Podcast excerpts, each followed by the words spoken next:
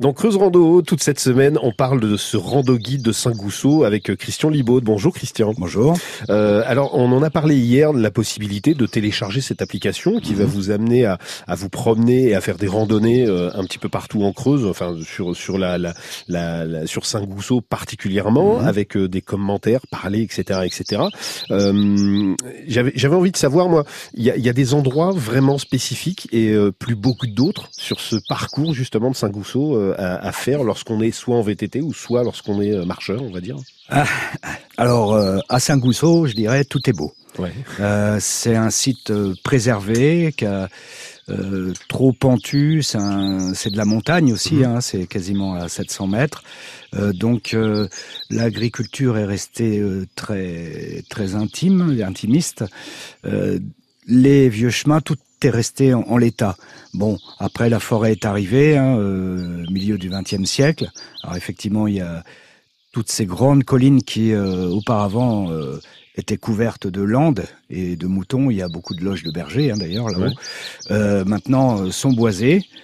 c'est un autre aspect, c'est un autre paysage, mais justement, ce site quand même intéresse pas mal de monde, dont les habitants aussi et on s'applique à essayer de maintenir certaines zones en lande, par exemple, pour aussi pour les paysages, ouverture sur les paysages, et tout ça avec l'aide du Conservatoire d'espaces naturels et de la municipalité et des habitants, et aussi du CAUE de la Creuse, mhm. qui s'intéresse beaucoup. Et en plus, on a aussi architecture et paysage, le, plan paysage sur le pays Ouest Creuse.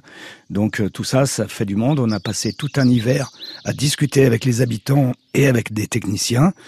Et euh, l'action est lancée maintenant. Il y a un comité qui, qui, suit un peu tout ce qui se passe euh, sur le territoire. Alors après, tout au long de l'itinéraire, effectivement, on va avoir des écosystèmes très différents. Sur les 12 km du grand circuit, parce qu'il y a un circuit de 12 km et un de 5, on a 11 points d'arrêt.